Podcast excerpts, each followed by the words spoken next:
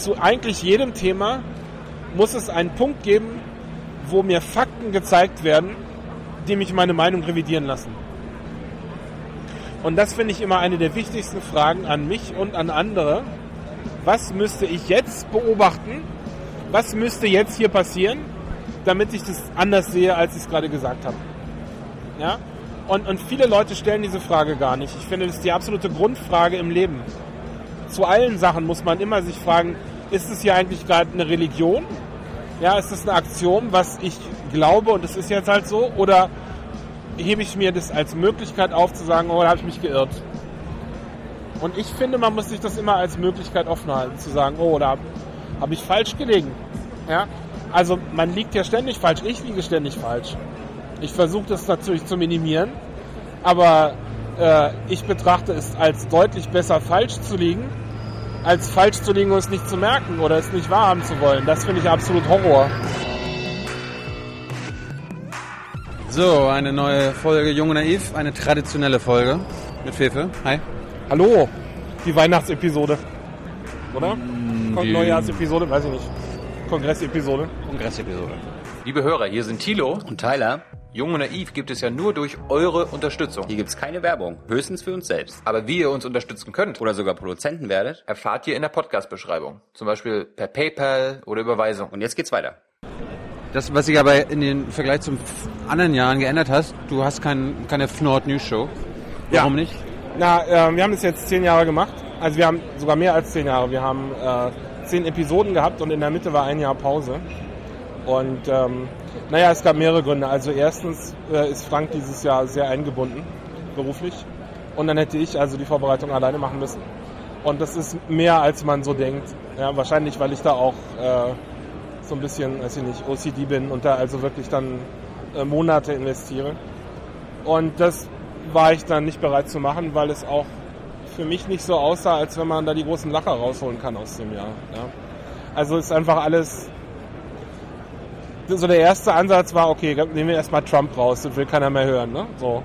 Und dann, was bleibt denn übrig in dem Jahr? Ja, dann haben wir gehabt AfD, Erdogan, verkackte Bundestagswahl. So, das wird einfach nicht besser. Ja, und da kann ich jetzt so mit der Brechstange irgendwie so ein paar, paar äh, Jokes rausziehen. Aber das wird dem auch nicht gerecht. Und ich finde auch, äh, wir müssen den Fokus ein bisschen umlegen von Berichterstattung, was gut und wichtig ist, aber es ist nicht alles, ähm, zu auch mal versuchen, eine, eine positive Vision aufzubauen. Und ich nehme es jetzt nicht für mich in Anspruch, dass ich die habe, aber ich würde da zumindest gerne mal dran arbeiten. Erstmal verstehen, was eigentlich los ist hier. Und das ist schon schwer genug. Ähm, aber eigentlich möchte ich gerne, dass wir auch mal gemeinsam uns überlegen, was wir eigentlich haben wollen, wo es hingehen soll. Und ähm, ich denke mir da so Sachen wie mal über das bedingungslose Grundeinkommen nachdenken, habe ich jetzt ein bisschen angefangen in dem Jahr.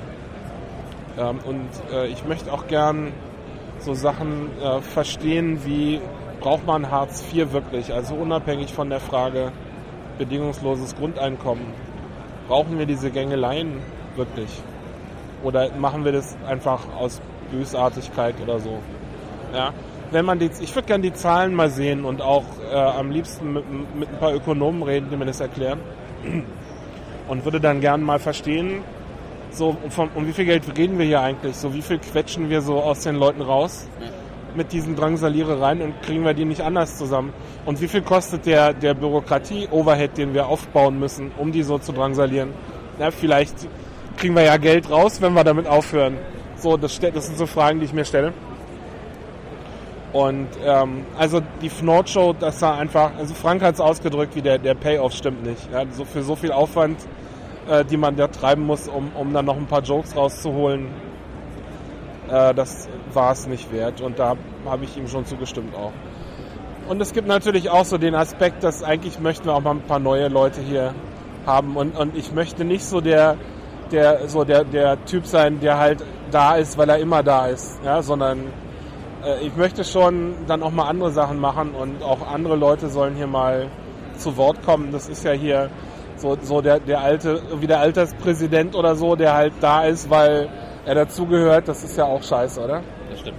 Ja. Warum, warum gibt es eigentlich kein, kein quasi ein jüngeres Format? Also quasi Fnord 2.0 mit halt nicht Fefe und Frank, sondern mit ein paar Jahre jüngeren Leuten, die sagen, ey, wir haben das jetzt weiterentwickelt.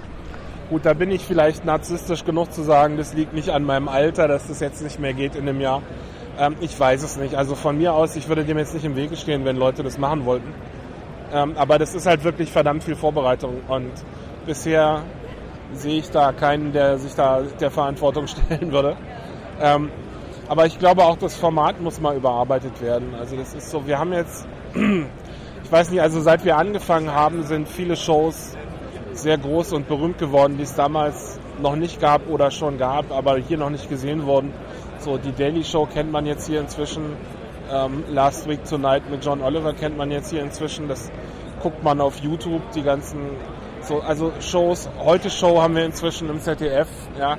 Also Shows. Ist, ist das vergleichbar? Nee, aber so Shows, die sich, Formate, die sich lustig machen über die lustigen Aspekte, gibt's einfach schon, ja. Und äh, theoretisch könnte man so, ich sag mal, zu 80 Prozent könnte man vom Material her die, die Nord-Show auch zusammencutten aus irgendwelchen Schnipseln aus äh, anderen Shows, die über ähnliche Themen reden. Und dann, ähm, dann muss ich den Aufwand auch nicht machen. So, dann, dann möchte ich lieber mir was Neues überlegen. Ja, also es, es geht ja nicht nur darum, ich mache das ja nicht nur für andere, sondern ich mache das ja auch für mich. Also ich möchte gern auch selbst nicht nur das Gefühl haben, hier was, was Sinnvolles zu machen, sondern ich möchte also dabei was lernen, wenn ich sowas mache. Möchte vielleicht Erkenntnisse gewinnen, wenn es geht. Ja. Und nur so reine Unterhaltung war nie unser Ansatz. Aber es gibt jetzt so viel Unterhaltung, dass die Leute das so wahrgenommen haben. Also steht da dann auch irgendwie im Fahrplan, steht dann Entertainment dran. Und äh, so wollte ich das aber nicht, so möchte ich das auch nicht sehen. Immer noch nicht. Also nicht nur so, als wir die Entscheidung getroffen haben, sondern ich möchte mehr als Entertainment machen. Ja, ich habe auch Ansprüche. Ich möchte gern äh, ähm, Du willst, du willst Denkanstöße vermitteln oder so. Ja. bilden und aufklären auf unterhaltsamer Weise, aber nicht unterhalten und dann Ja. ein bisschen Bildung. Also bilden und aufklären ist immer sehr hohe Ansprüche, wo ich nicht weiß, ob ich denen gerecht werden kann. Aber als Ziel kann man das natürlich formulieren, klar. Ähm, mir wird es schon reichen, wenn ich die Leute dazu kriege, dass sie, äh, wenn sie was hören, auch die Gegenposition suchen und auch anhören. Ja, das finde ich eine Sache, die äh, immer mehr verloren geht im Diskurs. Dass die Leute einfach aufhören, nachdem sie jemanden gehört haben, der ihnen zustimmt und sagen, ja, dann habe ich halt recht. Ja, aber so, wenn es jemand anders gibt, der das nicht findet, dann hört man den gar nicht erst an. Also früher fand ich das schon schlimm, wenn man die Leute angehört hat, aber dann gesagt hat, ach, ist ein Idiot. Aber heute hört man halt gar nicht mehr und das finde ich noch schlimmer. Und da müssen wir irgendwie gegensteuern und ich wäre da gern ein Teil von. Ist das bei dir auch so, dass du sagst, ey, ich habe meine Meinung, alles klar und äh, ich brauche nicht mehr weiter gucken? Oder hast du Grundsätze, okay, ja gut, ist jetzt meine Meinung, aber ich höre mir mal eine Gegenposition an?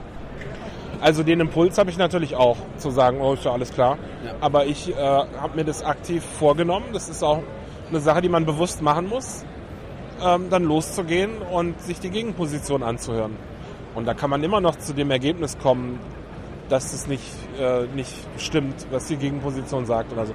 Das ist ja, man, man vergibt sich damit ja keine Option. Ja, das, der Handlungsspielraum wird ja nicht kleiner, nur weil ich mir die andere Seite angehört habe. Ähm, und das finde ich eine Sache, die sie, so sollten wir uns alle selber schuldig sein, weil äh, Aufklärung heißt ja nicht nur irgendwie Fakten hören, sondern Aufklärung heißt auch äh, eine Meinung bilden nach Abwägen der verschiedenen Meinungen. Und dazu muss man die gehört haben. Äh, und, und was ich halt beobachten kann, ist nicht nur, dass die Leute das selber nicht machen, sondern dass wenn ich mal sozusagen dem vorgreife und in meinem Blog eine Mindermeinung bringe, dass es da äh, richtig Ärger dann gibt. Ja, Leute, die sich darüber aufregen. Und dann heißt es, wieso hast du denn so jemandem eine Plattform gegeben? Zum Beispiel? Also mir fällt jetzt gerade kein konkretes Beispiel ein, aber es gibt so häufiger Fälle, wo mir dann gesagt wird, also ich sag mal Julian Assange zum Beispiel, ähm, ist so eine polarisierende äh, Figur, von der ich ehrlich gesagt auch nicht weiß, wie ich den jetzt einordnen soll. Aber ich finde, das Mindeste, was man tun muss, ist sich beide Seiten anhören. Und es gibt halt die eine Seite, die sagt, äh, das ist ein fieser Vergewaltiger und der muss in den Knast. Und die andere Seite sagt, das ist hier irgendwie ein Held, der die Demokratie rettet. Und wenn man eine der Seiten anhört, wird man von der anderen angefeindet, ist so mein Eindruck. Also vielleicht nicht gleich stark, aber ich kann es bei beiden Seiten äh, feststellen, dass die Leute sagen, ja, wieso redest du denn mit solchen Leuten, ja, mit den Idioten? Und ähm, es gibt dann so eine Art äh, sozusagen äh, übergreifende Scoring, will ich es mal nennen. Also dass Leute dann andere Sachen, die ich sage, mit dem Verweis darauf, dass ich ja diesen bösen Leuten zugehört habe, auch für unwichtig erklären. Das kenne ich auch von irgendwo, ja. Eine, eine transitive Abwertung sozusagen. Und das finde ich super gefährlich. Also ich, ich, äh, mein Ideal ist sozusagen die Wissenschaft, dass man sagt, es ist egal, wer es sagt, äh, was gesagt wird, ist das Interessante. Ja? Und egal, ob das mein übelster Feind ist, den ich für einen Idioten halte, der kann ja trotzdem versehentlich recht haben. Und dann will ich das ja trotzdem wissen. Ja? Auch wenn ich den für einen Idiot halte, kann der in dem einen Fall, ich sag, ein blindes Kuhn findet auch mal ein Korn. Ja? Vielleicht hat er einen Fehler gemacht und ist deswegen hat er jetzt mal was Richtiges herausgefunden. Aber ich, ich, ich blende mich doch selber, wenn ich mir den, den Blick schon verwehre auf die Sachen, die die Leute rausgefunden haben oder glauben rausgefunden zu haben. Und das ist also eins meiner Ziele, die ich gern befördern möchte, dass es mehr Diskurs gibt, im Sinne von erstmal anhören und dann ähm, es gibt so diese, diese Debattierclubs an amerikanischen Highschools, wo ich mich frage, warum wir das hier eigentlich nicht machen. Habe ich damals gemacht. Ich war ja in der Highschool. Das Total. ist das allererste, was ich, was ich total geil. Also das läuft äh, im Grunde so, dass man irgendein, irgendein polarisierendes Thema nimmt. Also bei uns im Deutschunterricht gab es es auch einmal. Da hieß es dann Schuluniform. Das ist so der Klassiker, ja, pro kontra Schuluniform. Aber was man für ein Thema nimmt, ist eigentlich egal. Und dann teilt man die, die, die Leute auf, die Schüler auf in zwei Gruppen und, und jeder muss erst das eine vertreten und dann das andere. Oder man sagt, jeder, jeder darf sich aussuchen, was er gerne vertreten würde und muss dann das andere vertreten oder so. Aber es geht jedenfalls darum, dass die Leute aktiv eine Position vertreten müssen, die sie selbst nicht teilen. Und der zu äh, der erwünschte Erkenntnisgewinn ist, dass man merkt, welche Art von Argumenten man zimmert, wenn man selbst von der Position nicht überzeugt ist. Und wenn man das mal gesehen hat, wie dieser Mechanismus funktioniert, erkennt man das plötzlich wieder an anderer Stelle. Ja, also mir ist das so gegangen. In der Politik ähm, merke ich dann plötzlich, ja guck mal, der hat ja gar keine Argumente. Ja, weil genau das war so das Muster, mit dem ich Sachen vertreten habe, die ich selber nicht geglaubt habe. Da kommen dann so Meta-Argumente wie, äh, ja, also wir haben doch schon immer gesagt und die Tradition und ähm, unsere Experten glauben und, und also die, diese, diese Klasse von Argumenten erkennt man erst, wenn man das mal selber durchgemacht hat. Man müsste eigentlich, angenommen, man hat eine Talkshow mit zwei Politikern. Genau. Irgendwie, keine Ahnung, äh, ein CDUler und ein Linker. Da müsste man eigentlich den CDUler sagen, können Sie mal die Position vom Linken beschreiben? Und der Linke soll mal die CDU-Position beschreiben. Und dann, Auch vertreten, nicht nur beschreiben. ja, das wäre das wär noch besser. Oder, Das fänd ich- da, das dazu kannst du sie, glaube ich, nicht bringen. Ja, aber das wäre mal richtig geil, oder? wäre geil.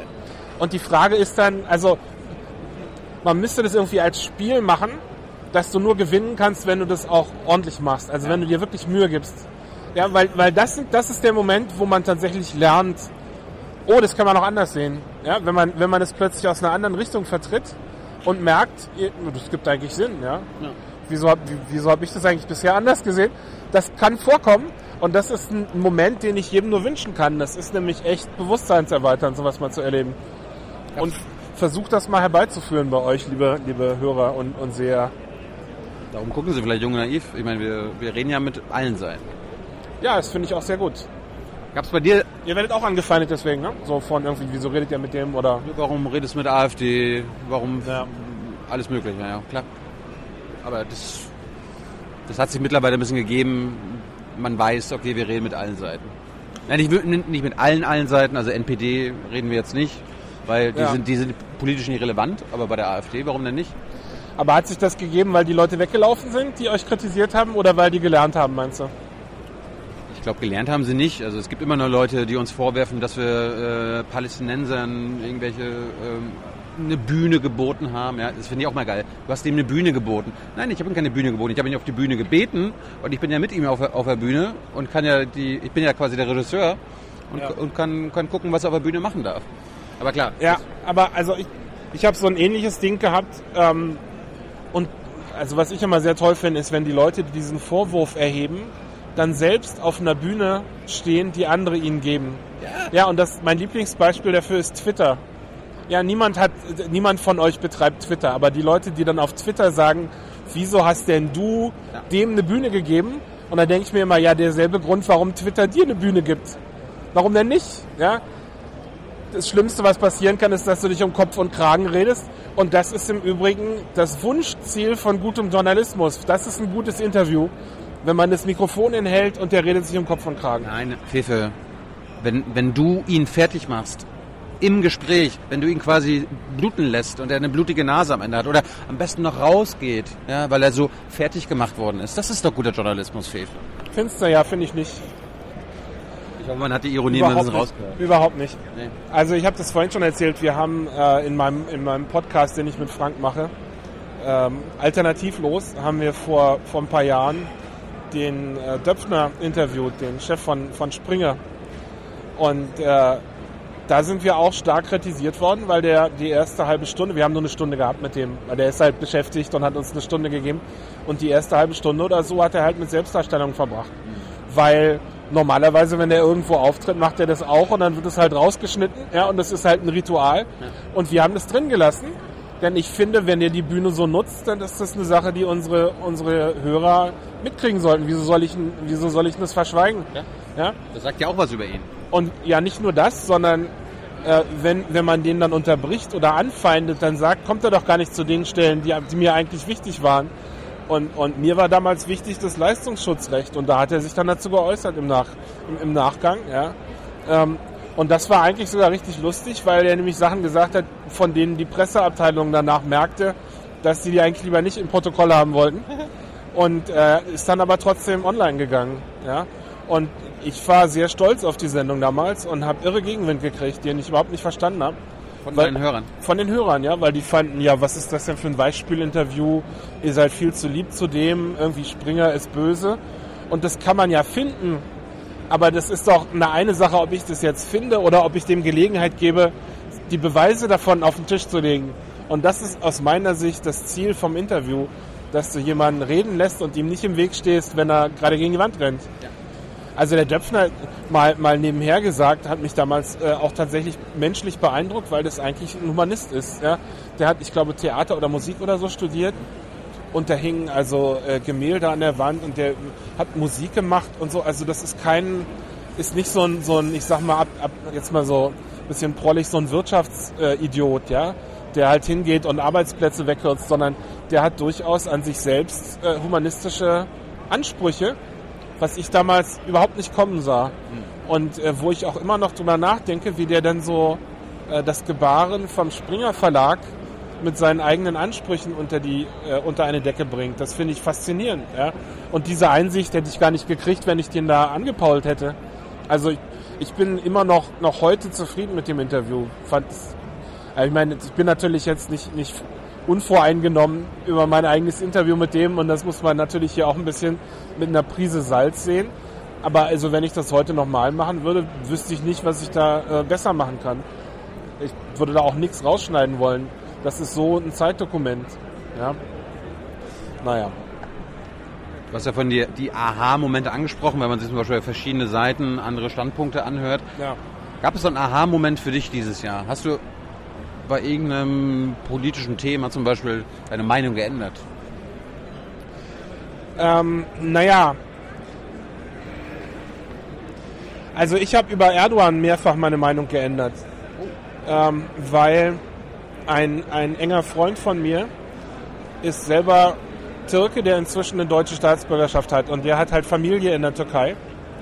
Und der hat mir erzählt, der Erdogan ist deswegen so populär, äh, weil er den Leuten eine, eine Krankheitsversicherung geschenkt hat.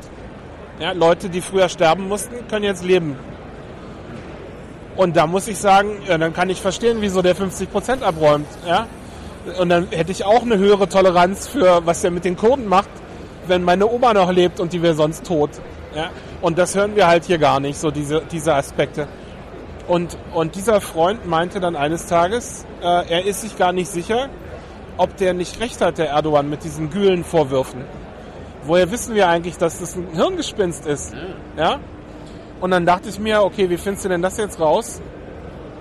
Und äh, habe also versucht, mich mit ein paar Leuten zu unterhalten, die so ähm, nach Putschen und so nach dem DDR-Zusammenbruch und, und äh, sich mit so Chaos-Situationen beschäftigt haben und die haben gesagt, das Erste, was du machen musst, wenn es so eine, so eine Verschwörung gibt, ist die rausoperieren.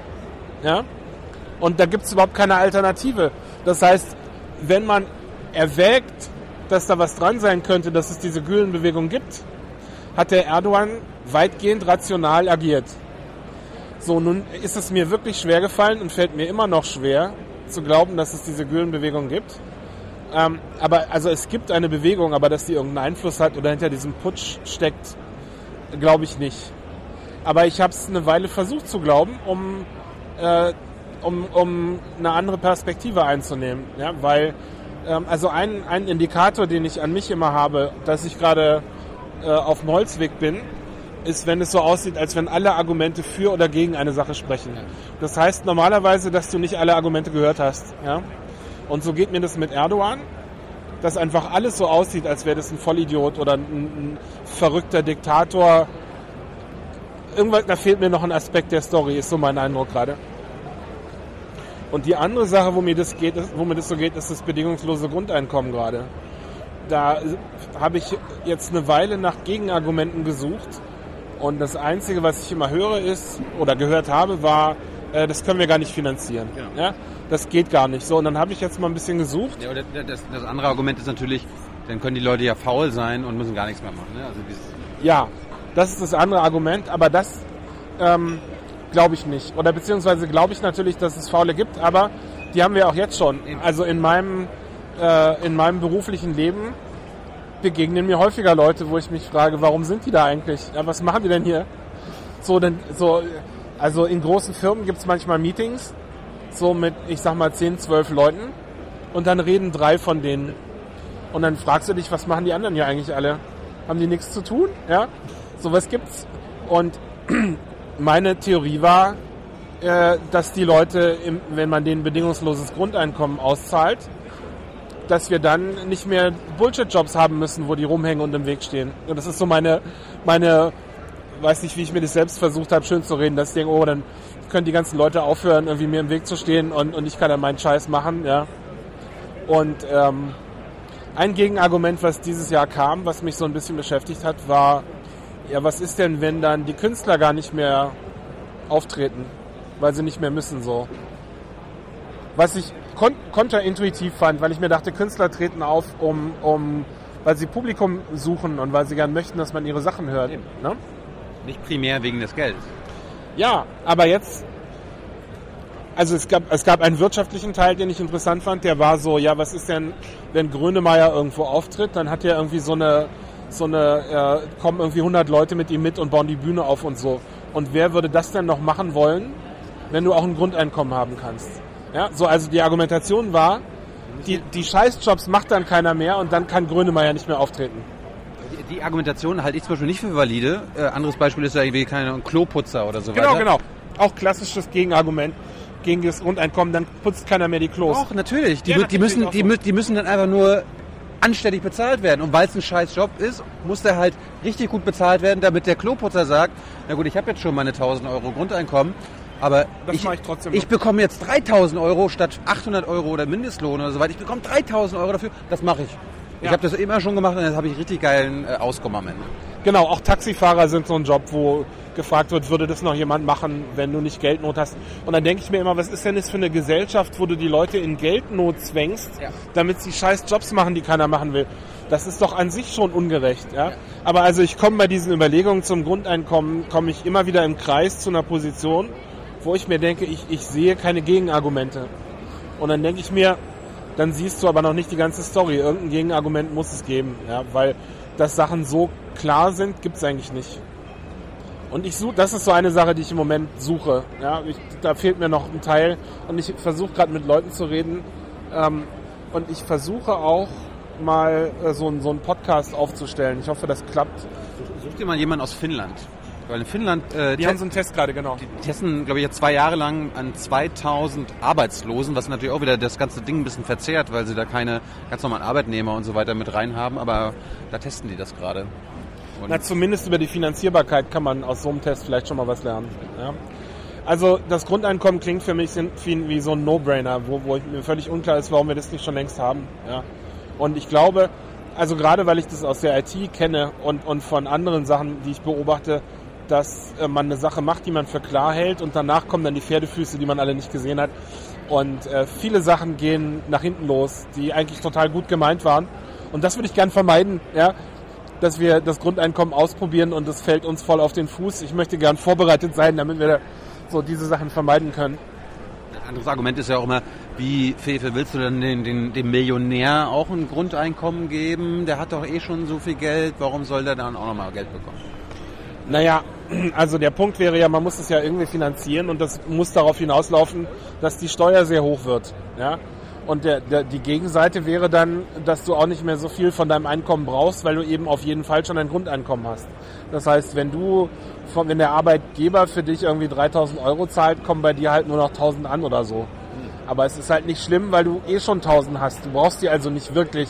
Die sind nur noch Luxus. Ja? Und das fühlt sich wahrscheinlich trotzdem noch scheiße an, wenn, wenn so viel Steuern weggenommen werden. Aber so wird es laufen müssen. Das heißt, dass über kurz oder lang wird man den Reichen die Kohle wegnehmen müssen, um das Grundeinkommen zu finanzieren. Aber das ist ja auch gut so. Das ist ja das Ziel aus meiner Sicht. Oh. Ja. Also, ähm, irgendwo muss das ja herkommen. Und im Moment haben wir eine krasse äh, Un Ungleichverteilung des Geldes.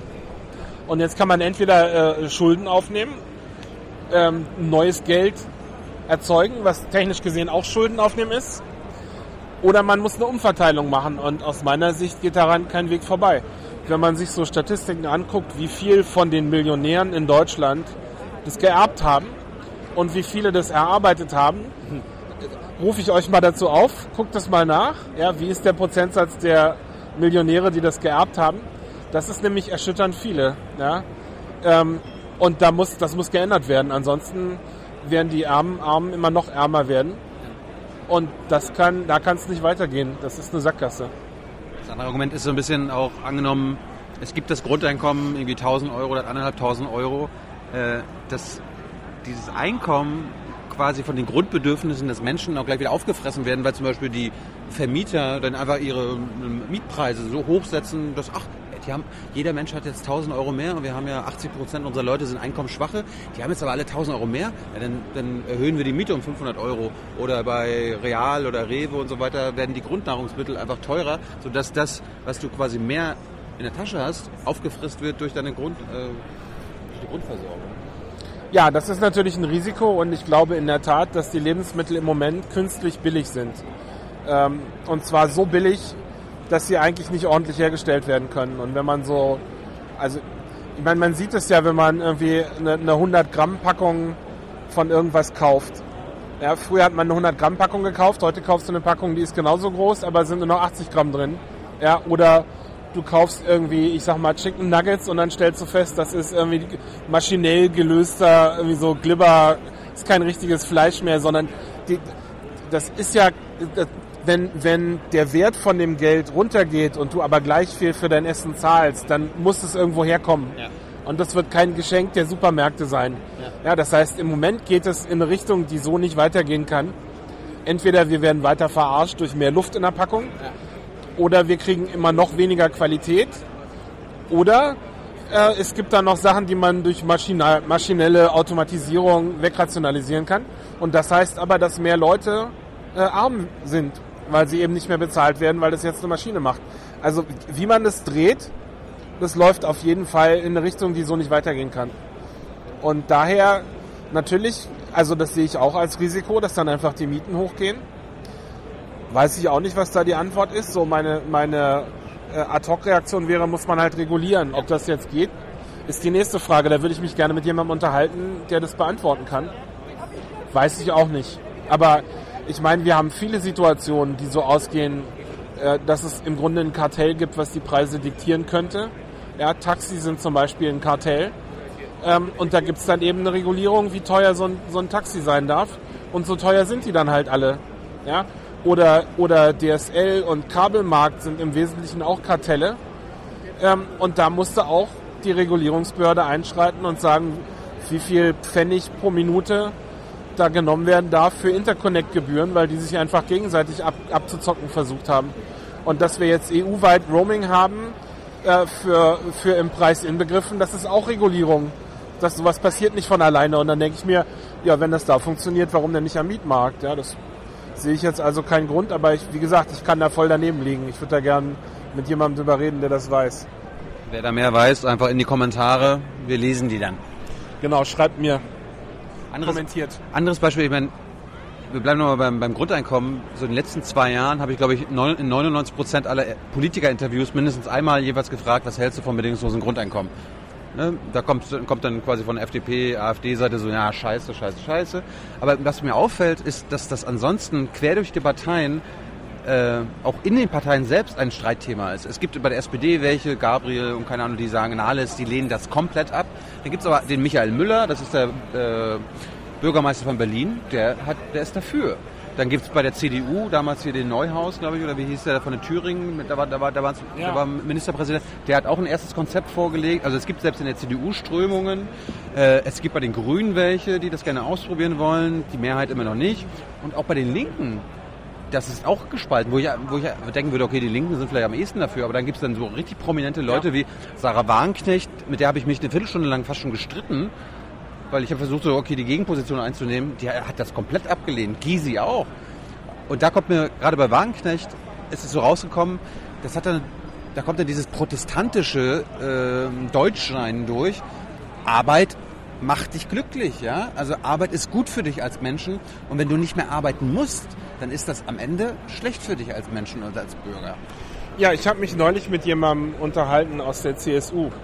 Und da kam als Argument, ähm, die, die Würde des Menschen ist unantastbar und Arbeit ist, ist Teil der Würde des Menschen. Siehst du?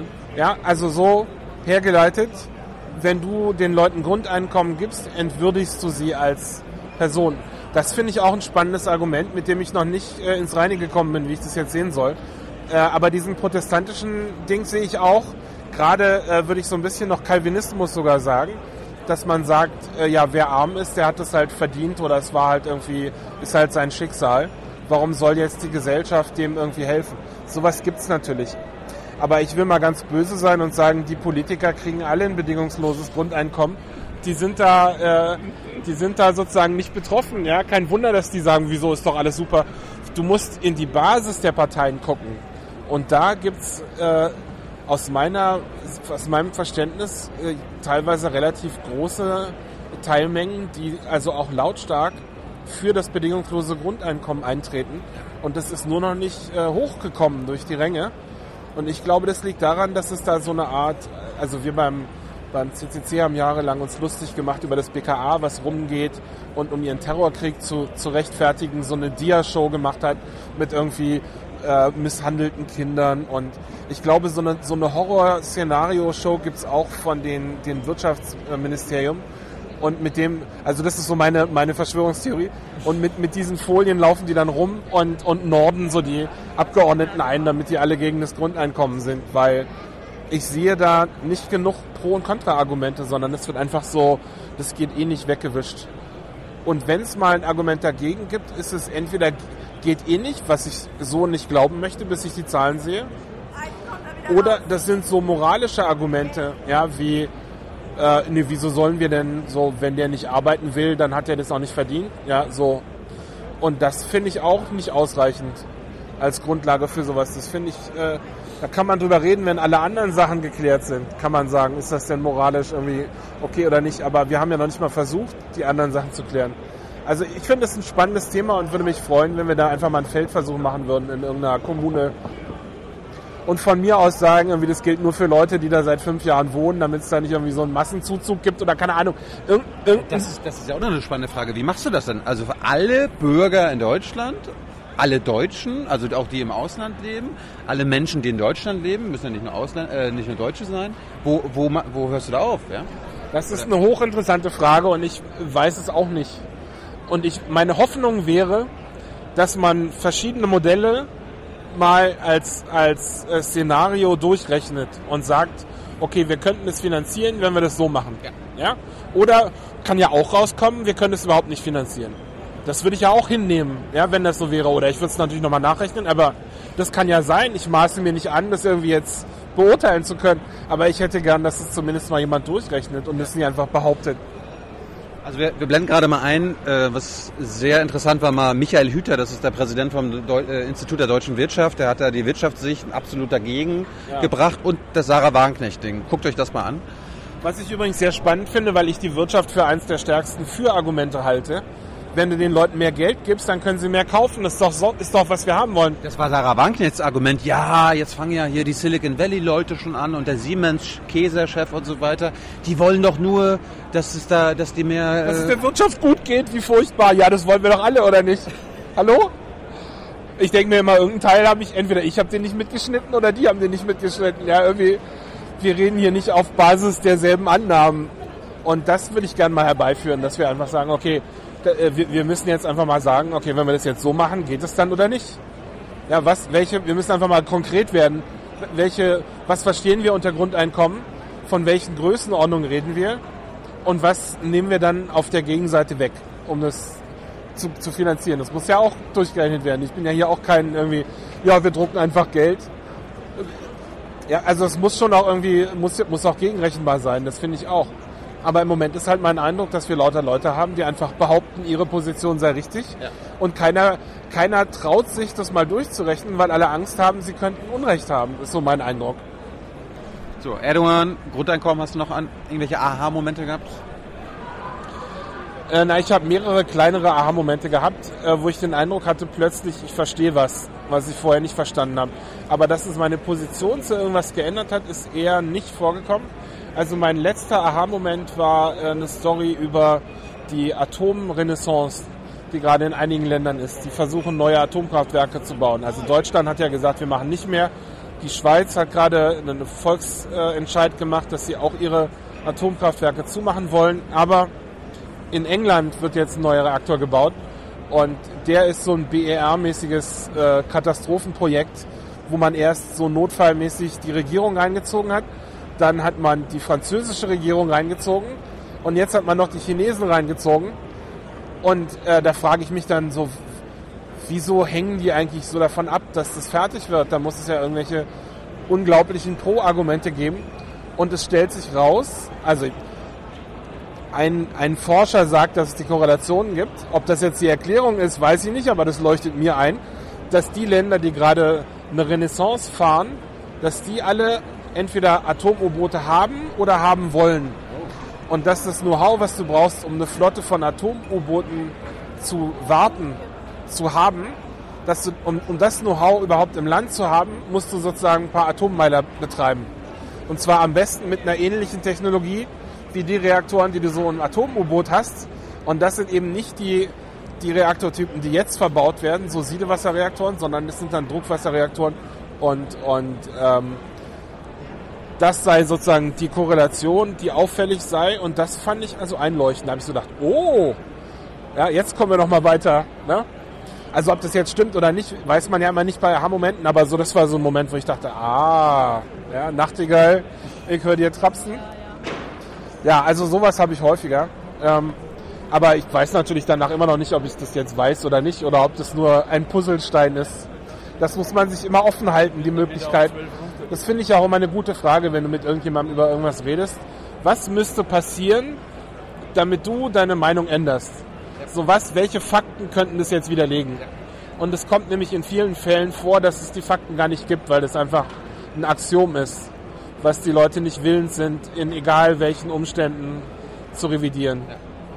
Und das, das sagen die dann aber nicht, sondern sie sagen, ja, nee, das, irgendwie ausweich, ausweich. Aber das ist eigentlich die zentrale Frage in allen Debatten. Ja, wärst du bereit, durch eine Messung, durch Messwerte, dich umstimmen zu lassen? Ja?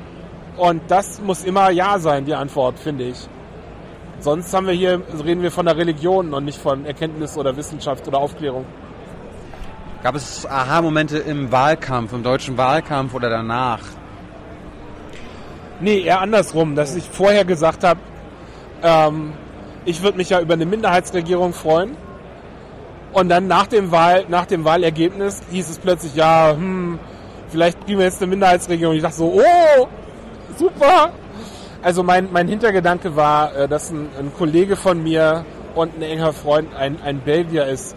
Und der hat mich vor ein paar Jahren eben auf dem Laufenden gehalten, als es bei denen so eine Situation gab, dass keine Regierung gebildet werden konnte und als dann der König eingeschaltet wurde und der hat auch keine Regierung gebildet gekriegt und dann hat einfach die kommissarische Regierung, die wir ja auch gerade haben, einfach die Geschäfte weitergeführt für 500 Tage und Belgien gibt's immer noch. Ja? Und der hat gemeint, also der ist jetzt auch ein Zyniker, der hat halt gesagt, ja, das war eigentlich besser als mit Regierung. Weil wenn wirklich irgendwie eine Krise ist, dann können die, sind die handlungsfähig, aber sie können halt nicht irgendwelche frivolen Bullshit-Gesetze machen. Ja. Und das fand ich damals einleuchtend und äh, daher habe ich gesagt, okay, also das könnte ich mir hier auch vorstellen. Und Minderheitsregierung geht noch einen Schritt weiter, da gibt es dann eine Regierung, aber die kann nichts beschließen, sondern die muss bei jeder Sachfrage, muss die mit inhaltlichen Argumenten oder mit, mit Tricks jemanden von der Opposition dazu bringen, dass er auf, in dieser Frage mit ihnen stimmt. Stimmt. Und da, so stelle ich mir eigentlich schon immer den demokratischen Prozess vor im Parlament, dass man über die Sachen redet. Ja?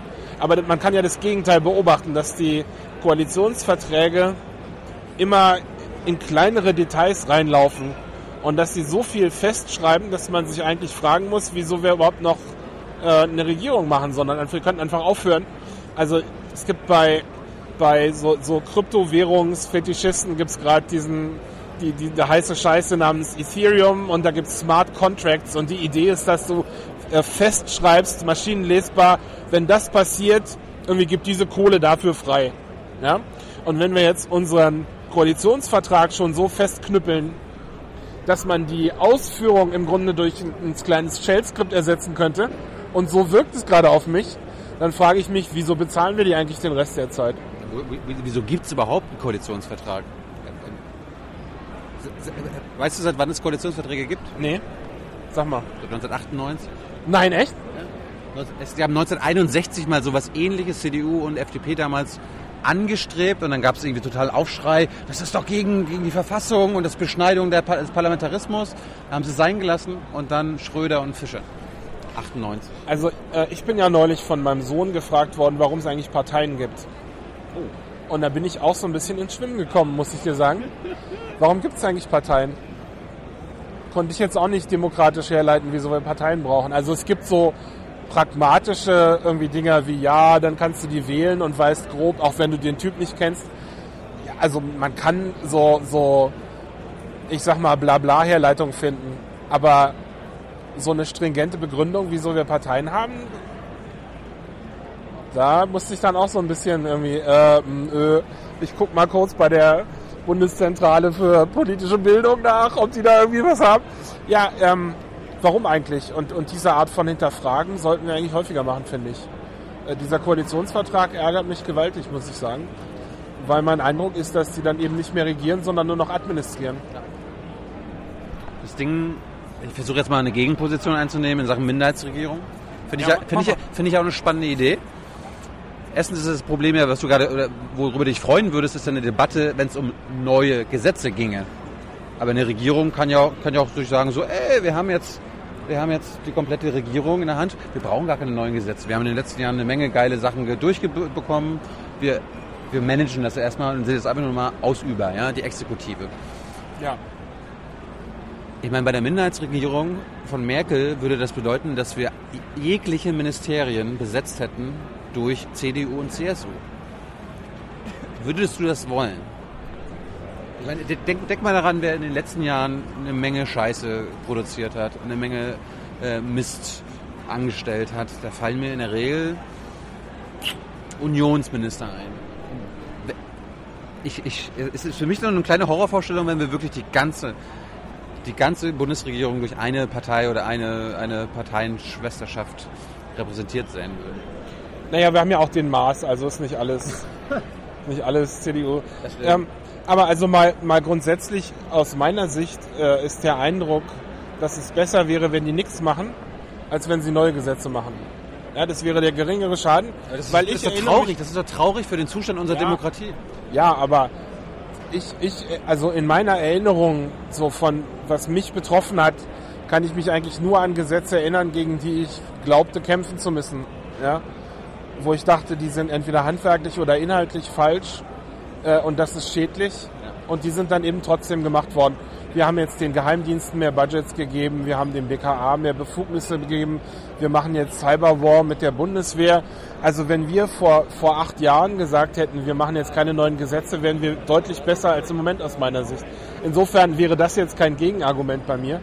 Und das mit den Ministerien sehe ich anders, weil ich so ein bisschen die Yes-Minister-Sicht habe, dass der Minister nur so eine Pappfigur ist, die da halt steht und, und irgendwie mit der Presse redet. Aber die Arbeit wird von den Leuten unter ihm gemacht, so Staatssekretär und darunter. Und die sind eh demokratisch nicht legitimiert, sondern das sind irgendwelche Karrierebürokraten, die sich da hochgearbeitet haben. Ähm, anders wäre das auch überhaupt nicht arbeitsfähig, wenn du da mit jedem Regierungswechsel das komplette Personal austauschen müsstest. Ja, dann w- wären die alle erst mal drei Jahre damit beschäftigt, sich einzuarbeiten. So läuft es in Afghanistan übrigens. Da kamen wir gerade her. Ja, Ja. nee, aber das heißt, dass wer da oben sitzt, ist eigentlich wurscht im Wesentlichen. Ja, du, ja? ja glaube ich. Ähm, ich habe auch gehört aus den Ministerien, dass sie durchaus auch gegen äh, persönlich und in der Gruppe auch gegen Vorstöße ihres Ministeriums sind. Ähm, aber das heißt eben auch, dass egal ist, wer der Minister ist, ja, sondern der macht es auch nur aus Weisung. Es ist ja nicht so, dass der Maas jetzt irgendwie Amok läuft und sagt, wir müssen irgendwie Facebook bekämpfen, sondern der hat die Regierung hinter sich. Und in Zukunft wird das schon vorher im, im Koalitionsvertrag drinstehen. Da ist dann erst recht egal, wer da sitzt. Ja, das ist eh nur noch ein Typ, der halt ausführt, was auf seiner Liste steht. Und dann ist mir das auch egal. Das Einzige, was mich ärgern würde, ist die Gehälter, die die kriegen, dafür, dass sie nur noch eine Liste abarbeiten. Da wäre ich dann, äh, würde ich deutliche Kürzungen vorsehen, ehrlich gesagt. Wenn das nur noch Administration ist, dann, äh, ja, naja. Aber also ja, ich, ich, ich stimme zu, dass das ein, sehr schlechtes Zeichen für unsere Demokratie ist. Aber es wäre der kleinere Schaden aus meiner Sicht im Moment. Ich wollte ja nur die Gegenposition einnehmen. Nee, also freut mich auch. Aber das habe ich auch versucht, hier einzunehmen. Und das war also mein Ergebnis, dass ich mir denke, Bist du denn wählen gegangen? natürlich, Redst du, wie, wie du willst? nö. Wahlen sind geheim. Das ist eine Errungenschaft, dass Wahlen geheim sind. So, wann ist denn das so eigentlich? Das weiß ich gar nicht. Also ich weiß, dass man es schon immer haben will, aber wie lange die schon wirklich geheim sind? Und ob sie wirklich geheim sind, ist ja die nächste Frage. Wir haben ja hier schon den Vortrag gehabt äh, über die Wahlsoftware. Und äh, wir wissen, im Moment wird noch ohne Wahlmaschinen gemacht, Wahlcomputer, sondern wir haben hier noch Stift und Papier. Insofern ist das noch halbwegs okay. Ähm, aber ja, das ist, finde ich, einen wichtigen Wert von Wahlen und würde das nicht hergeben wollen. Und das war einer meiner Hauptgründe, warum ich wegen, gegen Wahlcomputer bin. Nicht nur, weil es fälschbar wäre, äh, sondern weil eben auch die, also und Online-Wahlen vor allem. Das ist gerade eine Sache, die zum Beispiel in Estland diskutiert wird, aber auch in Deutschland als, als äh, Vorschlag auf dem Tisch liegt. Ähm, und wir warum nicht über Internet wählen? Und da ist dann eben, äh, außer man macht wirklich komplexe Hardcore-Krypto, die ich nicht sehe bei diesen Leuten im Moment, ja, auf dem Radar, ist dann eben die, die Geheimhaltung weg. Und das, äh, eine Wahl, die nicht geheim ist, kann man sich auch sparen. Amen. Ich meine, wie ist denn ist in Afghanistan? Selbst die haben eine geheime Wahl. Das kann ja wohl nicht wahr sein, dass bei uns, ja, mit, das ist, das fand ich ein, ein total geiles Verfahren übrigens. Dass die dann diesen, die haben, um Doppelwählen zu vermeiden, in einer Situation, wo aber nicht alle einen Pass haben, haben die halt diesen, diese, diese Tintenkissen, wo du dann deinen Finger drauf tust und wenn du dann nochmal wählen gehst, sehen die halt, dein Finger ist schon farbig. Fand ich total großartig. Hab ich, das, das fand ich ein, ein Sieg der Demokratie, das zu sehen. Weil die Leute dann draußen auch rumliefen. Ne? Nach der Wahl dachte ich so, geil. Wir haben I voted Buttons und wir haben Die habe ich auch mitgenommen, weil ich gerade in Amerika war, als äh, die, die, die Obama gewählt wurde. Und ähm, da habe ich mir auch so I voted Buttons mitgenommen, weil da haben sie natürlich nicht geprüft, ob du wirklich gewählt hast oder nicht. Das war halt äh, PR, ja, um andere Leute dazu zu bringen, zu wählen. Und da dachte ich mir, okay, ist zwar nicht mein Land, aber das ist, da kann ich mich äh, mit identifizieren. Mehr Leute sollten wählen gehen. Und dann habe ich mir so einen Sticker geholt, klar. Jetzt machst du ja keine Nord News Show dieses Jahr, aber du hast trotzdem einen Vortrag. Worum geht's denn da? Da geht es um Anti-Patterns. Also ein Pattern ist eine Sache, die man macht, weil man glaubt, sie, sie ist gut und funktioniert. Also so eine Art ähm? Verfahren, genau. Nee, nicht nur Angewohnheit, sondern okay, ich habe dieses Problem, da gehe ich so ran. Ja, das macht man so. Diese Art von Problem löst man so. Und ein Anti-Pattern ist eine Sache, die du machst, weil du glaubst, sie hilft, aber sie geht in Wirklichkeit nach hinten los oder ist völlig unwirksam. Und da gibt es einige von. Das sind entweder Sachen, die man macht, aber nicht richtig macht, oder die man macht und die einfach schon als Idee scheiße sind. Das gibt's auch. Also das sind so, es geht mir jetzt um Softwareentwicklung, aber dieses, dieses grundsätzliche Konzept gibt's ja gibt's auch ansonsten im Leben. Ja, dass man irgendwie, weiß nicht Gib, so, gib uns mal Beispiele. Das wird ja nach deinem Vortrag ausgestrahlt hier, also es kommt online. weiß ja nicht, ob ich dir das glauben soll. Doch. Ja, also es geht um, um in meinem Vortrag geht es so um Softwareentwicklung. Das betrifft ja wahrscheinlich die wenigsten äh, der, der Zuhörer, aber so meine, meine Sachen sind zum Beispiel, eine der Sachen, die man, die man sagt, dass man machen soll, ist, dass man einen Bildserver hat. Das heißt, wenn man Software baut, dann wird die nicht auf meinem Rechner als Entwickler gebaut, sondern es gibt einen extra Rechner, der nur Software baut. Und der Hintergrund ist der, dass wenn ich die baue, dass ich dann möglicherweise Abhängigkeiten reinbaue, die auf meinem System gegeben sind, aber beim Endsystem nicht. Und damit man das erkennen kann, muss es auf einem sauberen System gebaut werden und nicht bei mir. Ja? Und das soll einfach eine typische Fehlerklasse ausräumen, diese Bildserver. Und das wäre also das Pattern. Und das Anti-Pattern ist, dass es eben teilweise vorkommt, dass die Leute dann so einen Bildserver haben.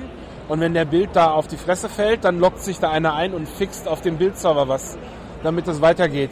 Und damit ist der aber nicht mehr ein sauberes Environment, Es ist keine um um Umgebung mehr, die dem Kundenrechner gleicht. Damit macht man die ganze Prämisse kaputt. Ja? Und diese Art von Muster gibt es also viele. Und also, ja, also viele ist jetzt auch, also aus meiner Sicht viele. Ich habe jetzt irgendwie so ein, so ein Dutzend oder so, habe ich mir mal zusammengesucht und habe jetzt nicht alle auf meinen Folien. Aber es geht eigentlich darum, dass viele von denen äh, daher kommen, dass man glaubt, eine Abkürzung nehmen zu können. Ja? Also heute ist es üblich, ähm, dass man sagt, ich, ich, mein Ziel ist nicht eine, eine geile Software zu programmieren und die zu verkaufen, sondern mein Ziel ist ein MVP zu programmieren. Das ist der minimal, äh, ist ein englischer Begriff, Minimal Viable Product, also das Mindestprodukt, was gerade so wenig, also so, das ist zwar totale Scheiße, aber es ist gerade genug nicht scheiße, dass die Leute dafür Geld ausgeben. Und den Rest kann ich während, nach dem Verkauf nachfixen. Ja? Und, und so erklärt sich, äh, dass man heute Software kauft und die erstmal einen Monat liegen lässt und die Patches reinkommen lässt, bevor man sich überhaupt traut, die in Produktivbetrieb zu nehmen, weil die ausgelieferten Versionen alle scheiße sind. Ja? Besonders krass sieht man das bei, bei Computerspielen, wo es inzwischen den stehenden Begriff des Day One Patch gibt. Ja, an, an dem Tag, nachdem das im Handel ist, gibt es erstmal irgendwie ein Gigabyte, was sich alle runterladen müssen, damit es überhaupt bootet. Ja? Und, und das ist so eine Sache, ähm, die basiert auf der Ökonomisierung äh, von Softwareentwicklung, dass man da rangeht und sagt, okay, unser Ziel ist Geld zu verdienen und wir möchten jetzt möglichst viel Geld mit möglichst wenig Aufwand äh, generieren und das machen wir auf dem Rücken der Kunden. Den geben wir nämlich ein Produkt, was scheiße ist und wenn der Kunde meckert, dann fixen wir nach. Aber wir fixen nicht nach, bis alle zufrieden sind, sondern bis genug zufrieden sind. Und das führt dann im Umkehrschluss dazu, dass die, ein Großteil der Kunden die ganze Zeit unzufrieden sein wird. Das ist kein Zufall, ja, dass DSL bei so vielen Leuten irgendwie so oft ausfällt, sondern die haben das so optimiert, dass es bei genug Leuten gerade geht, dass es generell einfach nicht komplett weg ist. Dass nicht auf tagesschau.de steht irgendwie was weiß ich, äh, DSL bei der Telekom ist gerade braun, ja, sondern dass man sagt, ja, ist halt ein kleineres Problem gerade und der Techniker kümmert sich. So diese Optimierung und das führt dann dazu, dass man sozusagen eine Spirale betritt, die aber in den Abgrund zeigt. Ja? Denn der nächste Schritt ist, dass die Softwareentwickler merken, dass sie für die, das Entwickeln von den Patches gar nicht bezahlt werden. Da haben sie kein Geschäftsmodell für. Und früher hat man es so gelöst, dass man einfach immer Wachstum herbeigeredet hat. Ja, wir müssen wachsen, wir müssen immer an mehr Leute verkaufen. Äh, und das ist aber eine Sache, die nicht unbedingt funktioniert. Ja, und deswegen gibt es heute zunehmend die Idee der Abo-Modelle bei Software. Zum Beispiel, viele Kreative werden das kennen. Adobe hat angefangen, die Software nicht mehr zu verkaufen, sondern die wird jetzt vermietet. Musste jedes Jahr irgendwie eine Gebühr abdrücken und dafür darfst du die weiter benutzen. Und aus Adobes Sicht ist es eben ja, wieso sollen wir denn hier jetzt Kohle ausgeben, um, das, um die Fehler zu beheben? Aus unserer Sicht, betriebswirtschaftlich, war das beendet, nachdem du gezahlt hast. Ja. Dass da jetzt noch Fehler drin sind, ist dein Problem. Ne? Und, und das kommt eben aus der Sicht zu sagen, okay, es reicht, wenn wir ein MVP haben, wir müssen nicht warten, bis das ordentlich ist. So das geflügelte Wort ist irgendwie, der Updater ist fertig, chippen. Ja, jetzt raus damit. Den Rest kann man irgendwie nachpflegen. Ich frage mich ja, Das, du hast ja gerade mit den, mit den Computerspielen angesprochen. Ja. Wenn ich mir heute, keine Ahnung, äh, auf einer neuen Playstation oder neuen Xbox oder neuen Nintendo-Dingens hier äh, ein Spiel starte, gleich als allererstes der Patch. Ja, Genau. 1 1.01 oder so weiter. Ich stelle mir nur vor, wie wäre das früher gewesen? Keine Ahnung, wenn ich mir in meiner äh, Super Nintendo-Konsole oder hier PlayStation 1, PlayStation 2, wo es noch keine Online-Verbindung gab, äh, das Spiel gestartet hätte und dann so, ja, jetzt musst du erstmal, das Spiel ist eigentlich noch nicht da. Ja, äh, das ist noch nicht spielfähig oder das muss geupdatet werden. Früher haben die das doch quasi, du, äh, es war ausgeliefert, es, äh, du konntest es kaufen und es war fertig. Das war's. Also ich muss dir mal aus dem Krieg erzählen, ja, alter Mann erzählt aus dem Krieg. In meiner Kindheit gab es das Internet noch nicht als Patch-Ausbreitkanal, weil die Hersteller nicht im Internet waren. Ja. was es gab, war BBSen. Das heißt, wenn man bei dem Hersteller sich einen Patch runterladen wollte und der ist in den USA, musste man ein Ferngespräch bei der Deutschen Bundespost führen. Und das war richtig teuer, deswegen hat es keiner gemacht. Und das heißt, du hast das Spiel gekauft und es lief. Weil wenn es nicht gelaufen wäre, hätten die Leute ihr Geld zurückverlangt und dann wäre der Hersteller pleite gegangen. Und dadurch, dass wir heute darauf optimieren, schnell zu releasen, ist der Anreiz auch gesunken, ein ordentliches Produkt zu shippen. Weil es reicht, wenn du irgendwas schippst, was so aussieht, als könnte man es noch patchen. Aber wie kehren wir das um? Wie, wie kommen wir da wieder hin, dass die was Ordentliches ausliefern? Also ich erinnere mich noch, dass, dass Zeitungen CDs beigelegt haben, einmal im Jahr, wo dann so die gesammelten Patche für die Spiele im Jahr drauf waren. Das war damals der Kanal. Und ich glaube, der Weg dahin ist, dass als Kunde wir das einfach nicht mehr dulden. Ich möchte aber weg davon zu sagen, das betrifft jetzt nur Spiele. Ja, Windows 10 ist so ein Ding, was völlig unfertig rauskam. Also wir freuen uns jetzt mit den Zeitungen immer darüber, jetzt gibt es irgendwie das so und so Update und damit gibt es dann auch ein, was weiß ich, neues, irgendwie, keine Ahnung, dieses Feature dazu bekommen, jenes Feature.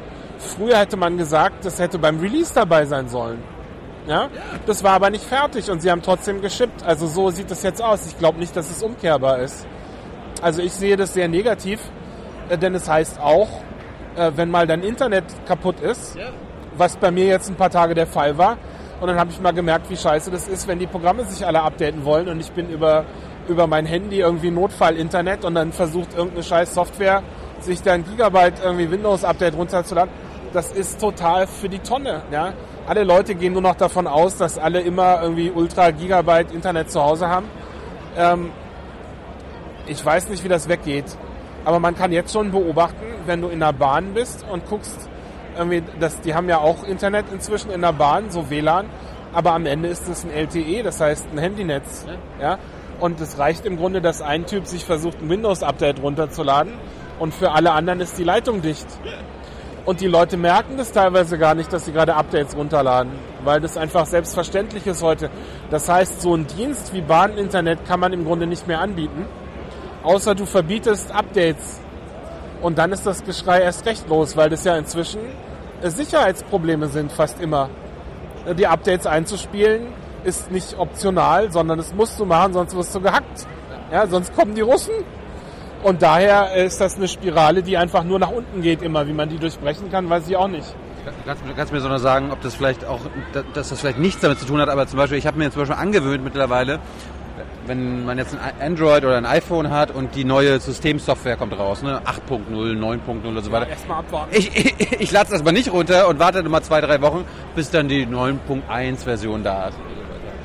Ja, das machen viele inzwischen so. Ähm, eins, eins, eins meiner, meiner wichtigsten Zuliefererprojekte ist GCC. Das ist so ein Compiler, den man für Softwareentwicklung benutzt. Ja, ein Stück Software. Und der, die Release-Version heißt inzwischen 7.1. 7.0 gibt's überhaupt nicht. Weil die eh keiner installieren würde. Weißt du, alle Leute warten auf die Punkt 1 und dann, dann gibt's die halt auch gar nicht. So, und das heißt, in der nächsten Iteration warten die Leute dann auf die Punkt 2. Ist ja klar. Ja? Also wir haben alle keine Lösung, sondern wir beobachten nur, wie das immer mehr wie Monty Python aussieht um uns rum. Ja, also geht mir genauso. Wenn ein Update kommt, denke ich mir erstmal, kann, kann jemand anders in das Messer hüpfen. Klar. Gibt es Anti-Patterns im realen Leben oder in der Politik?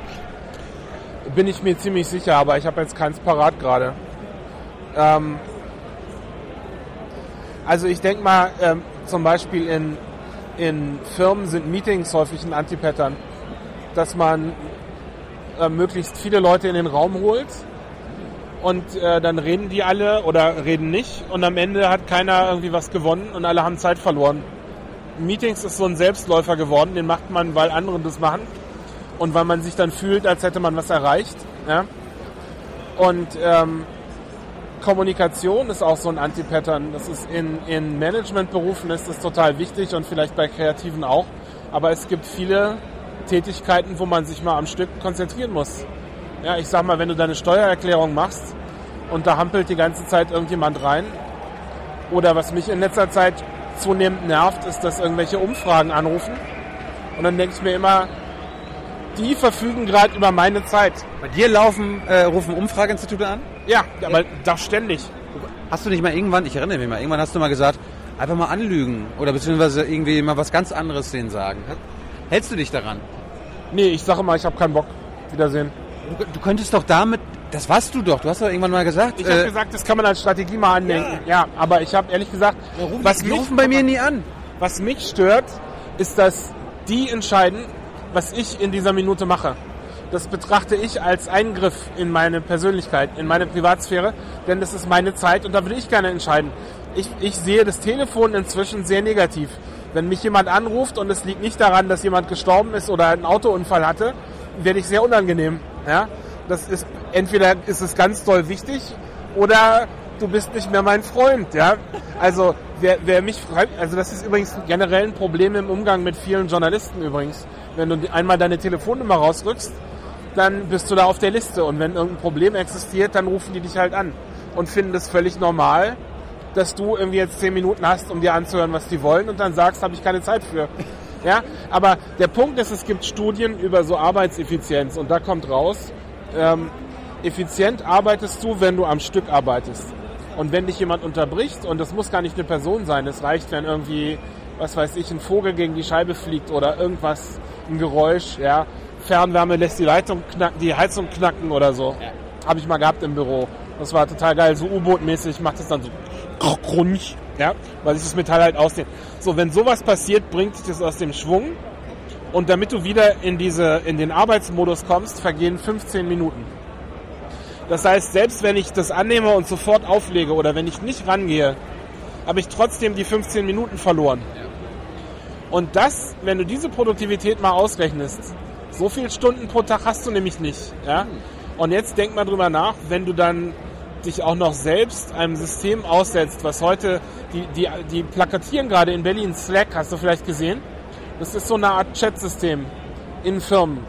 Und ein Chat oder, oder so Facebook Messenger oder überhaupt so unten poppt irgendwie auf, sie haben eine neue Nachricht. Das ist genau die Art von Unterbrechung, die dich 15 Minuten ins Koma bringt, ja, bis du wieder produktiv bist. Und das muss man alles abschalten eigentlich. Das ist, das ist ein Anti-Pattern.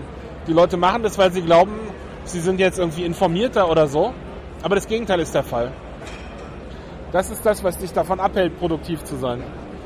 Wolltest du noch deine, deine Beobachtungen mit uns Naja, das sind keine Beobachtungen. Also ich habe ja so ein bisschen... Ich kann dir Licht geben, wenn du willst. Ja, also ich weiß ja auch noch, was ich geschrieben habe. Also. Das, ich, das ist im Moment nur eine Skizze. Also ich versuche so ein bisschen äh, Theorien zu finden, warum das so ist, wie es ist gerade. Ja, und ma- also was ich beobachten kann, ist, dass viele Leute ähm, mehr äh, defensiv werden, wenn es um ihre Identität geht. Eine Sache, die früher nicht so wichtig war.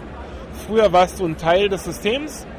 Ja, du bist irgendwie zur Arbeit gegangen und äh, wenn du die Leute gefragt hast, wer sie sind, haben sie vielleicht ihren Namen gesagt oder so, aber das war eigentlich nicht so wichtig, sondern du warst ein Teil einer Familie ganz früher, dann warst du ein Teil irgendwie eines, was weiß ich, eines Fußballclubs oder so. Du bist halt, dein, du als Individuum warst lange nicht so wichtig und so verteidigenswert wie heute. Und meine aktuelle Theorie geht in die Richtung, dass ich denke, ähm, es gibt diesen Begriff des Generationenvertrages, der meint, dass man äh, in der Rente nicht die Kohle ausgeschüttet kriegt, die man selbst eingezahlt hat, sondern man kriegt die Kohle ausgeschüttet, die andere gerade für sich selbst in der Zukunft einzahlen.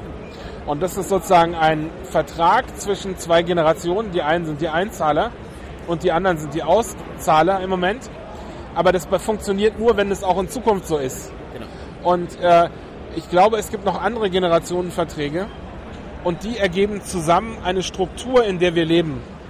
Und meine Beobachtung ist, dass diese Struktur zunehmend äh, wegbricht oder äh, als, als willentlicher Akt äh, weggemacht wird. Und ich habe versucht, Beispiele dafür zu bringen.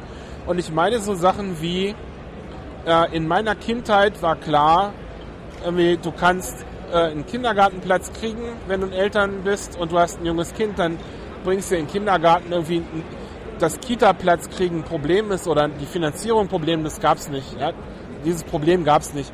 Und äh, eine Schule in deiner Nähe auch überhaupt kein Problem. Äh, Schulbücher kaufen war damals auch kein Ding, das hat die Schule gestellt bei mir. Ja? Und dann, dass du einen Uniplatz kriegst, war nur eine Frage davon, ob du gut genug bist mit deinen Noten. Das war nicht eine Frage von, irgendwie, ja, wir haben zu wenig. Äh, und, und es gibt viele so, so Sachen, die dem Leben Struktur gegeben haben. Zum Beispiel war auch keine Frage, irgendwie, du wirst mal einen Job haben. Ja. ja sondern du gehst irgendwie zur Uni und wenn du da einen Abschluss schaffst, dann wird es natürlich einen Job geben. Und der ist aber nicht ein Job, wie man heute Job versteht, nämlich irgendwie Praktikum für ein paar Wochen und dann stehst du wieder auf der Straße oder irgendwie so befristeter Handlanger-Scheiß, sondern das war dann eine Anstellung fürs Leben. Und wenn du gehen wolltest, konntest du gehen, aber es war nicht so, dass dir irgendwie drohte, dass der Arbeitgeber dich rausschmeißt. Und diese ganzen Strukturen gibt's heute zunehmend nicht mehr. Heute ist es sogar schon ein Problem, wenn du krank wirst. Ja, also in Amerika sieht man das ganz doll gerade als Diskussion, aber auch in Deutschland sehe ich das immer mehr. Ähm, so Sachen, die Rente ist eine Sache, die nicht mehr sicher ist. Da geht eigentlich in meiner Generation kaum noch jemand von aus, dass er Rente kriegen wird. Ja. Ähm, und meine, meine Extrapolation ist jetzt, dass ich sage, okay, wenn die Struktur um dich rum wegfällt, fällst du zurück auf dich als Individuum. Das ist dann dein, dein letzter Punkt, den du noch verteidigen kannst. Und das ist dann auch eine Festung, die du nicht, kannst du keine Kompromisse mehr eingehen, weil es ist das Letzte, auf das du dich zurückziehen kannst.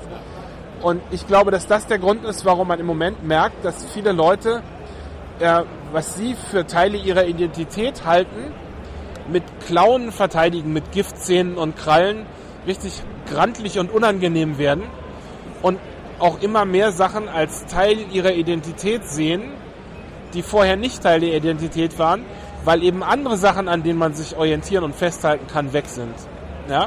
Und es gibt noch einen anderen Effekt, der da reinspielt aus meiner Sicht. Das sind nämlich die Sachen, dass man den Eindruck hat, in der Politik bewirkt meine Stimme nichts mehr.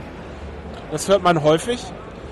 Ähm, und ich persönlich habe in meinem Leben den Übergang erlebt zwischen, oh, da ist ja ein Polizist, jetzt bin ich sicher, zu, oh, da ist ein Polizist, oh scheiße, jetzt gibt's hier gleich Ärger. Gar nicht, weil ich glaube oder weiß, ich hätte irgendwie Mist gemacht, aber so ein Element von, oh je, jetzt kann es hier gleich Ärger geben, das gab es nicht, als ich jung war. Ja, das ist neu. Und ähm, ich glaube, dass die natürliche Reaktion auf sowas ist, dass man eben sagt, okay, ich gucke mir an, wo kann ich denn was verändern? Und das zähle ich dann zu meiner Identität. Ich bin jetzt jemand, der, was weiß ich, Feminist ist. Ja? Oder irgendein, ist ja eigentlich egal, oder Tierschützer. Tierschützer ist auch eine Sache, die ich persönlich, ich persönlich die Wahrnehmung habe, dass es in meiner Kindheit weit weniger radikal war als heute. Wenn du heute ein Tierschützer bist, heißt es schon fast, dass man automatisch in irgendwelche Betriebe einbricht. Also ich übertreibe jetzt natürlich schamlos und irgendwie Tiere befreit oder Fotos macht oder so. Und in meiner Kindheit hieß es, du stellst dich in die Fußgängerzone und machst eine Unterschriftensammlung. Ja? Und meine Theorie, also wie gesagt, das ist eine Theorie, ich weiß nicht, ob es stimmt. Ich würde mich gerne mit Leuten unterhalten, also macht schön Kommentare und Zusendung. Ähm, meine Theorie ist, dass die Leute eben diese Art von, von ähm, ich nenne es mal Berufung, als Teil ihrer Identität wahrnehmen und dann mit Händen und Füßen und Klauen verteidigen. Und zwar mehr, als es die Sache eigentlich ihnen auch wert ist, weil sie das eben als Teil ihrer Identität betrachten und nicht nur als Sache, die sie interessiert. Ja, das ist, glaube ich, eine der Erklärungen dafür, warum wir heute nur noch in, in, äh, in Feindesgruppen miteinander reden und nicht mehr, also eigentlich nicht mehr miteinander reden, sondern gegeneinander. Da musst du zum Abschluss natürlich sagen, was ist deine Identität? Wie würdest du die beschreiben? Ich will eigentlich gar nicht eine Feministischer Tierschützer? Zum Beispiel? Ja, also Das sind mir natürlich auch wichtige Ziele, ja. Aber ich versuche mich nicht darüber zu definieren, was ich gut finde oder nicht, weil ich mir damit den Weg verstelle, meine Meinung zu ändern. Also sagen wir mal, ähm, irgendein Beispiel, Tierversuche, ja. Tierversuche war in meiner Kindheit völlig klar, da bin ich dagegen, denn da werden Tiere gequält. Und das sehe ich auch heute noch so. Aber es sind auch Tierversuche denkbar, wo die nicht gequält werden. Und diese Art von Graustufen verbaue ich mir, wenn ich sage, es ist Teil meiner Identität, gegen Tierversuche zu sein. Daher finde ich es schädlich, wenn man diese Art von, von, von Meinung und Werten, auch Wertesysteme, zum Teil der Identität macht. Und zwar nicht nur bei sowas, sondern auch bei Religionen, wo das ja früher eher ein Problem war als heute. Und es gibt auch die Theorie, nicht von mir, obwohl ich die auch plausibel finde, dass es so eine Art Verschiebung ist, dass die Leute sowas brauchen. Und früher hat man sich definiert über, äh, ich glaube an Gott und äh, äh, ich, ich muss immer in die Kirche gehen und um Vergebung für meine Sünden bitten. Und das ersetzt man jetzt eben durch weltlichere Sachen. Also das finde ich auch plausibel. Aber der Punkt ist eben, ich fand es bei Religionen schädlich, wenn man das als unhinterfragbaren Teil der Identität sieht denn die Identität ändert sich ja nicht. Ich bin ich. Ja, ich bin ja nicht weniger ich, wenn ich meine Meinung ändere. Und ich finde das eine, eine, eine der Grundlagen und Grundsachen, die ich mir erhalten muss, dass ich in der Lage bin, zu fast jedem Thema, eigentlich zu allen Themen, aber ich weiß jetzt nicht, ob ich irgendwie genug Horizont habe, zu erkennen, ob es nicht doch eins gibt, wo es nicht der Fall ist. Aber ich, deswegen mache ich jetzt hier mal ein bisschen Abschwächung. Aber zu eigentlich jedem Thema muss es einen Punkt geben, wo mir Fakten gezeigt werden, die mich meine Meinung revidieren lassen. Und das finde ich immer eine der wichtigsten Fragen an mich und an andere. Was müsste ich jetzt beobachten? Was müsste jetzt hier passieren, damit ich das anders sehe, als ich es gerade gesagt habe? Ja? Und, und viele Leute stellen diese Frage gar nicht. Ich finde, das ist die absolute Grundfrage im Leben. Zu allen Sachen muss man immer sich fragen, ist es hier eigentlich gerade eine Religion ja, ist das eine Aktion, was ich glaube und es ist jetzt halt so? Oder hebe ich mir das als Möglichkeit auf zu sagen, oh, da habe ich mich geirrt? Und ich finde, man muss sich das immer als Möglichkeit offen halten, zu sagen, oh, da habe ich falsch gelegen. Ja? Also man liegt ja ständig falsch, ich liege ständig falsch. Ich versuche das natürlich zu minimieren, aber äh, ich betrachte es als deutlich besser falsch zu liegen, als falsch zu liegen und es nicht zu merken oder es nicht wahrhaben zu wollen. Das finde ich absolut Horror. Daher meine Identität ist jemand, der versucht, äh, seinen Weg zu finden und sich nicht einmauern zu lassen auf dem Weg. Ich will ein praktisches Beispiel, du bist ja gegen die Vorratsdatenspeicherung. Genau. Ja. Was muss passieren? Was, was für Beweise müssen dir auf den Tisch gelegt werden, damit du sagst, ah, ich bin doch für Vorratsdatenspeicherung? Also wenn jetzt jemand nachweisen könnte, dass es einen Weg gibt, zu verhindern, dass die Vorratsdaten missbraucht werden. Und zwar nicht nur, indem ich jemandem glaube, dass der das schon nicht machen wird, sondern dass es irgendeinen technischen Weg gibt, irgendein cooles Kryptoverfahren. Dieses Verfahren kann ich mir im Moment nicht vorstellen. Aber wenn jemand kommt und so ein Verfahren findet, mit dem man sagt, wir können diese Daten erheben, aber es findet kein Privatsphäre-Eingriff statt, bis er nötig ist, dann hätte ich auch kein Argument mehr gegen die Vorratsdatenspeicherung. Sehr schön. Und 2018 steht jetzt vor der Tür. Macht dich etwas hoffnungsfroh? Oder hast du bei irgendwelchen Themen, Politik oder in deinem Feld Hoffnung, dass etwas besser wird? Ja, also ich muss mich da teilweise natürlich zu zwingen. Aber äh, wir haben jetzt ein Jahr Trump überlebt. Schaffen wir die restlichen drei auch noch? Ich hoffe, dass, sieben. ich hoffe, dass es nicht so weit kommt, dass der vorher des Amtes enthoben wird. Aber mal ernsthaft, als der ins Amt kam, habe ich mir ganz übel Sorgen gemacht, weil dass der jetzt den Finger auf dem roten Knopf hat, ja. Und dann hat er angefangen, sich mit Kim Jong-un auf Twitter zu beschimpfen. Und da dachte ich, okay, wir haben noch eine Woche, ja. Und wir leben noch. Also ähm, es gibt immer Hoffnung. Aber meine Lektion aus 2017 ist, dass äh, Sitzen und Warten keine Option ist. Wir können, wir können nicht warten und es darf auch nicht eine Ausrede sein, zu sagen, ich glaube, ich kann nichts bewirken. Sondern es muss zumindest der Anspruch sein, Ich möchte zumindest verstanden haben, warum das gerade so ist, wie es ist. Und wenn du das verstanden hast, ändert sich deine Perspektive darauf, ob du was tun kannst, möglicherweise. Und ich sehe viele Leute resignieren, einfach sagen, ach weißt du, ja, ich kann hier eh nichts machen, ich mache hier meinen Scheiß irgendwie. Und es gibt Leute, die sagen, ey, ich kommentiere doch immer auf Facebook oder ich teile doch immer irgendwas auf Twitter. Das ist doch schon was machen. Ist das was machen? Naja, also im, im technischen Sinne ist es natürlich eine Handlung. Aber es ist keine, die ich jetzt unter, unter etwas, also ist nicht die Art von Handlung, die ich meine, sondern äh, eine Handlung muss entweder zum Erkenntnisgewinn führen, dass ich danach irgendwas besser verstanden habe, oder dass ich bestätige, dass etwas, was ich zu, zu, denken, zu wissen glaubte, dass ich es wirklich weiß. Ja? Also es ist auch eine Handlung, anderen eine Sache zu erklären, weil das ist der Litmus-Test dafür, ob du etwas verstanden ist, ob, ob du was verstanden hast, ist, ob du das jemand anders erklären kannst. Anderen Leuten Sachen erklären ist auch eine valide Handlung in diesem Sinne. Ähm, aber ob die Frage, ob man an der Politik was ändern kann, ist nein, wenn man nicht verstanden hat, was das Problem ist. Das heißt, der erste Schritt muss sein, das Problem zu verstehen. Und das können wir alle tun. Egal, ob wir glauben, dass wir einen Einfluss haben oder nicht. Und das sollte unsere Priorität sein im Moment. Verstehen, was hier eigentlich passiert, äh, welche, welche äh, Fraktionen arbeiten hier eigentlich an was, was ist die Agenda, wo geht's hin, wo müssen wir gegensteuern, wo kann man noch was machen.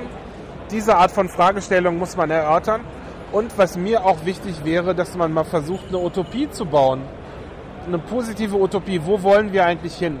Was hätte ich denn gerne? Ja, und zwar mehr als irgendwie Star Trek so dass das Grundeinkommen ist so Teil der Utopie, die mir vorschwebt, aber es reicht halt nicht. Sondern ich hätte gern mehr als Grundeinkommen. Ich hätte auch äh, einen Diskurs mehr. Ich hätte gern, dass Leute willens sind, äh, sich Meinungen anzuhören, die nicht ihre eigene sind. Also mein Eindruck ist, dass immer mehr Leute gar nicht durch Filterblasen von außen genötigt oder manipuliert werden, sich nur noch Sachen anzuhören, die sie eh glauben, sondern dass sie selbst absichtlich das herbeiführen, dass sie nur noch Sachen sehen, die sie eh glauben. Und dann gibt es so Ausflüge, wo man sich gegenseitig irgendwie Sachen zeigt, gegen die man gemeinsam ist. Und dann gibt es so Troll-Aus-Angriffe, so alle sind sich einig, der ist doof. Und dann gehen alle auf Twitter und hauen auf den drauf. Aber die Ausgangsbasis ist erstmal, dass alle sich eh einig waren. Und das ist scheiße. Das ist ein schlechter Zustand. Ja? Was wir haben wollen, ist ein Gleichgewicht ein Gleichgewicht zwischen, wir haben beide Seiten verstanden und wir wissen, welche Seite in welchem Aspekt recht hat und welche nicht. Und wer glaubt zu wissen, wie die Welt ist, der weiß es nicht. Das ist der Indikator, ob jemand weiß, was er, ob jemand irgendwas verstanden hat oder nicht. Wer, wer sich sicher ist, es verstanden zu haben, weiß es nicht. Ja, das ist meine Erfahrung im Leben bisher. Je, je mehr jemand über ein Thema weiß, desto mehr kennt er die Grenzen dessen, was er weiß. Hey Leute, Jung und Naiv gibt es ja nur durch eure Unterstützung. Ihr könnt uns per PayPal unterstützen oder per Banküberweisung, wie ihr wollt. Ab 20 Euro werdet ihr Produzenten im Abspann einer jeden Folge und einer jeden Regierungspressekonferenz. Danke vorab. Und wenn wir uns in einem Jahr wiedersehen, gibt es dann einen Fnord oder nicht? Also ich hoffe ja, aber dieses Jahr war halt ein Jahr auch, wo ich nicht weiß, was ich da jetzt hätte sagen sollen. Und gibt's, wenn wir uns in einem Jahr wiedersehen, ist dann immer noch Angela Merkel unsere Bundeskanzlerin? Das halte ich für ziemlich wahrscheinlich, ja. Wir werden es sehen. Ja. Fefe, Dankeschön. Macht mehr Utopien. Wir brauchen Utopien. Und kommentiert gerne unter dieses Video. Ja. Fefe wird es ja wahrscheinlich verlinken. Also es wird eine Menge unterschiedliche Diskussionen ja, da das laufen. müssen wir erst mal Das sehen. müssen wir erst mal sehen. Wer weiß. Ja. Dankeschön dann für deine Zeit. Aber gerne. Bye.